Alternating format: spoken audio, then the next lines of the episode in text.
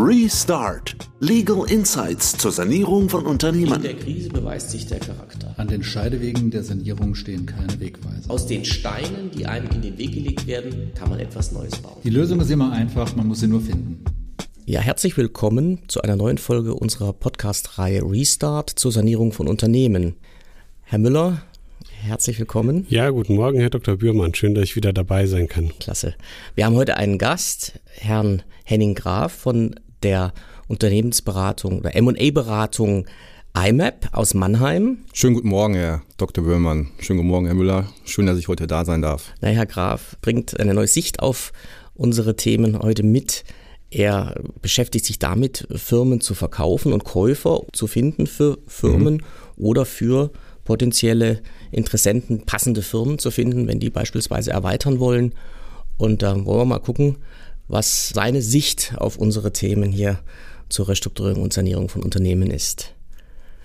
Ich denke, wir springen direkt rein. Herr Graf, was für Firmen kann man denn gut verkaufen derzeit oder auch generell?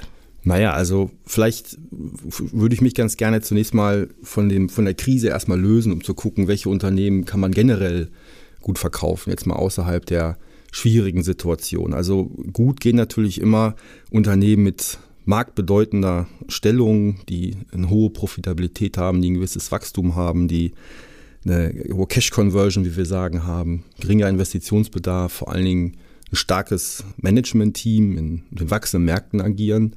Das gilt jetzt zunächst mal, auch wenn es sich komisch anhört, für die Krise ja genauso. Also das heißt, die Frage ist hier immer, wo ist der gesunde Kern? Also was sind die Bereiche, die gut funktionieren? Also gibt es markterprobte Produkte, technologisches Know-how, gibt es ein starkes äh, Management und dann ist natürlich auch entscheidend die Frage, warum hat sich da was verändert? Also das ja, dieses, dieses etablierte Unternehmen mit der guten Marktstellung, das hat sich jetzt für mich im ersten Moment nach einem Großkonzern angehört. Welche Größe muss das denn überhaupt haben, damit wir hier in einem relevanten und interessanten Bereich sind? Naja, sagen wir mal, der, also Deutschland ist ja bekanntlich das Land des Mittelstands. Also wir haben ja mhm. zahlreiche sogenannte Hidden Champions, der Begriff der Hidden Champions. Das können Unternehmen sein mit 10 Millionen Euro Jahresumsatz, die in einer bestimmten Nische tätig sind und dort ganz fantastische Arbeit leisten, Technologien entwickeln aus unterschiedlichsten Segmenten. Das können Maschinenbauunternehmen sein, das kann im Software- und Technologieumfeld Unternehmen sein, die also da eine hervorragende Marktposition haben, bis hoch zu großen mittelständischen Unternehmen jenseits der 500 Millionen Euro Jahresumsatz. Also es ist nicht unbedingt immer eine Frage der Größe, es ist eine Frage mhm. der Positionierung in den Märkten und letztendlich ist es eine Frage der ja, der Produkte, die dort hergestellt werden mhm. oder der, der Technologien, die entwickelt werden. Ja, zunächst, wenn Sie sagen, wir brauchen positiven Cashflow, damit ich gut verkaufen kann, wir brauchen erfolgreiches Management, wir brauchen eine gute Positionierung im Markt. Also das alles zusammen werde ich in der Krise wahrscheinlich nicht haben. Ja, ne? in der Regel nicht. Sonst, sonst, sonst wären wir nicht hier. Ja? Ganz, ganz, ganz ja. genau, ganz genau. Nein, also das, das, das, also ich sage es deswegen, weil es geht ja jetzt in der Krise darum äh, zu verstehen, wie ich gerade sagte, wo ist denn jetzt der gesunde Kern? Ja, also was ist denn da eigentlich, was das Krisenunternehmen ausmacht und vor allen Dingen auch in welchem Stadium der Unternehmenskrise befinde ich mich denn jetzt? Ist es die Strategiekrise, also die recht früh gelagerte Krise? wo ich vielleicht Absatzschwierigkeiten habe, wo es, sagen wir mal, der Umsatzkanal verstopft ist, wo vielleicht ein Kunde weggebrochen ist, ist es schon dann ein bisschen fortgeschritten die, die Ertragskrise mit sinkender Profitabilität oder ist es halt eben dann schon Liquiditätskrise, wo man dann schon eher Richtung 5 vor 12 geht, bis hin zu der Situation, die dann ohne Maßnahmen eintritt, nämlich dann die Stellung des Insolvenzantrags. Gut, aber wann kommen denn die Leute zu Ihnen, zu IMAP? Weil ich glaube, das ist ja nicht jetzt die intuitive Reaktion des Shareholders zu sagen, oh, es läuft schlechter, jetzt verkaufe ich, ja, ja. und spreche jemand an, der mich dabei unterstützt und mir einen Käufer sucht, ja. sondern man wird ja dann tendenziell eher sagen, nee, jetzt läuft es gerade schlecht, jetzt warte ich, bis wieder besser wird und ich einen guten Preis bekomme. Oder ist meine Einschätzung da falsch? Äh, nee, das ist in der Tat so ein bisschen das Dilemma, sage ich mal. Ne? Das ist zunächst mal IMAP, wir stehen ja für grundsätzlich mal für den gesunden, wachsenden Mittelstand, wir betreuen viele Unternehmensnachfolgen und das Thema Unternehmensverkäufe in der Krise ist ein Bereich, den wir zusätzlich machen.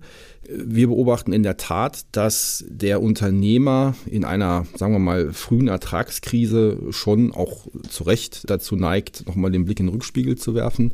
Ich habe doch mal 10, 15 Prozent EBITDA-Marge gemacht. Jetzt mache ich nur noch 4 Prozent. Ich habe jetzt die Banken im Rücken, die da vielleicht ein bisschen jetzt bohren und es ist der Unternehmer dann auch schon vielleicht über 60. Man stellt sich die Frage der Unternehmensnachfolge tendenziell neigt er dann schon dazu zu sagen, naja, was ist vor allem das Unternehmen wert? Es war ja mal auf Basis von 10, 15 Prozent x Millionen wert und diesen Wert hier würde ich jetzt auch ganz gerne erzielen. Also er neigt dann schon dazu zu sagen, es wird ja erstmal besser, wir warten nochmal ab. So. Die Frage ist dann für uns ganz einfach, was sind die realistischen Szenarien? Ne? Ich meine, das kann sich verbessern, das ist dann Szenario 1. Es kann sich seitwärts entwickeln, es kann sich aber auch schlechter entwickeln. Das heißt, zwei von drei Szenarien würden jetzt ja zunächst erstmal keine Verbesserung des Unternehmenswerts im Status quo bedeuten. Also das bedeutet wiederum auf der anderen Seite, früher anfangen, das ist das eine. Und dann ist die nächste Frage, was ist denn tatsächlich die nachhaltige Ertragskraft? Und das versuchen wir dann mit unseren Kunden zu ermitteln, indem wir sagen, die Ertragskraft jetzt hat einen Knacks bekommen.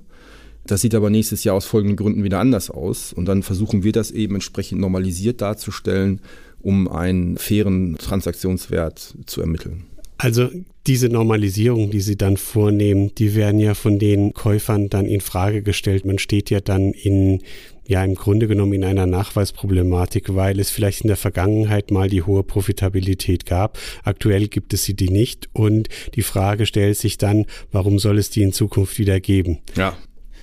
Das ist, das ist in der Tat ein, in der Due Diligence vor allen Dingen ein viel diskutiertes Thema. Ich glaube, man muss hier halt immer genau reinschauen, was kann man seriös adjustieren? Also mal ein Beispiel. Ein Maschinenbauunternehmen hat in einem Jahr größere Aufträge gehabt und da hat man sich halt verkalkuliert.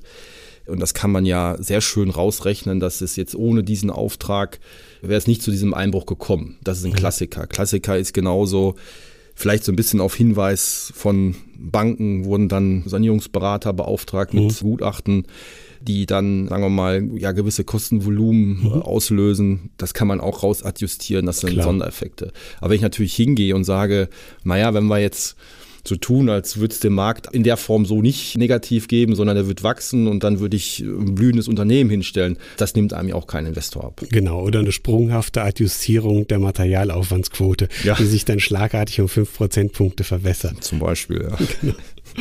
Ja, ja.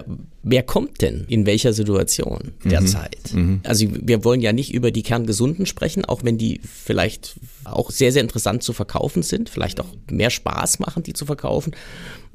Aber die Frage ist ja, wie kann ich denn ein Krisenunternehmen verkaufen und überhaupt, wie kommen die Leute zu Ihnen? Wahrscheinlich doch in der Situation, entweder vom Alter des Verkäufers her, der sagt, Krise hin oder her, mhm. es ist jetzt mal soweit oder irgendwelche gesundheitliche Themen kommen oder einfach, weil man muss. Das ist so, das ist so. Also, also in der Regel, gerade in der fortgeschrittenen Ertragskrise, wird dann oftmals auch auf Empfehlungen der Banken der Hinweis gegeben, dass man doch hier mal den M&A-Pfad ja, der freundliche sollte. Hinweis, der freundliche Hinweis der Bank zu sagen, von, von, genau, wenn du noch eine Verlängerung deines Kredites möchtest, äh, so, äh, dann, was, dann tu das, andernfalls.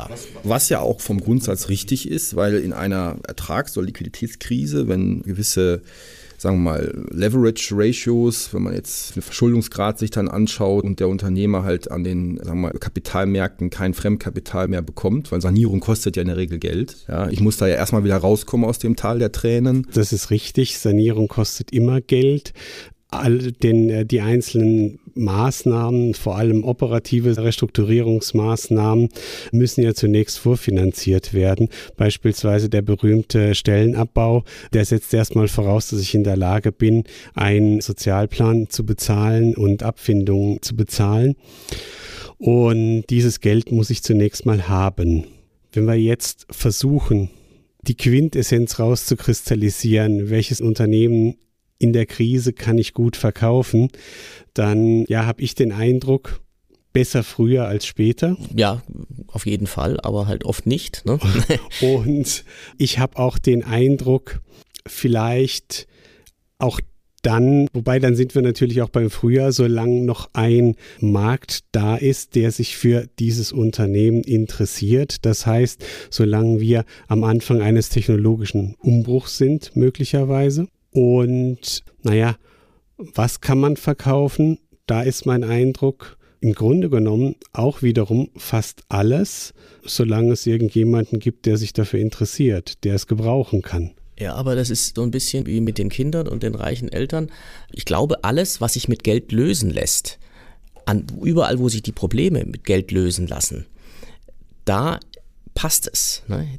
Wenn ich ein Unternehmen habe, was einen validen und technischen Kern hat, der funktioniert, wo es auch einen Markt noch gibt, aber wo eben aus irgendwelchen Gründen im Moment für die Restrukturierung die Mittel fehlen, da ist das interessant für denjenigen, der sowas dazuflanschen will, der vielleicht auch das sogar wegen den Fachkräften haben möchte und der dann sagt, naja, das Geld, das kann ich schon ausgeben, ist kein Problem, wenn es nachher funktioniert. Aber es muss halt auch die Chance haben, nachher zu funktionieren. Absolut. Also er braucht die Zukunftsperspektive. Also wie Sie sagen, Herr Müller, es gilt ja in der Restrukturierung der Grundsatz, man kann nicht gegen den Markt sanieren. So.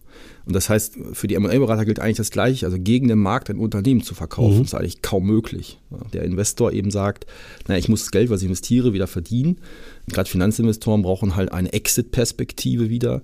Und wenn das nicht gegeben ist, dann ist es auch schwierig, liquide Mittel zu finden in Form von Eigenkapital. Das heißt, wenn wir jetzt noch ein kleines Wermutströpfchen reingießen wollen, schwer wird es dann, wenn wir uns schon in einem stark schrumpfenden Markt befinden absolut, ja.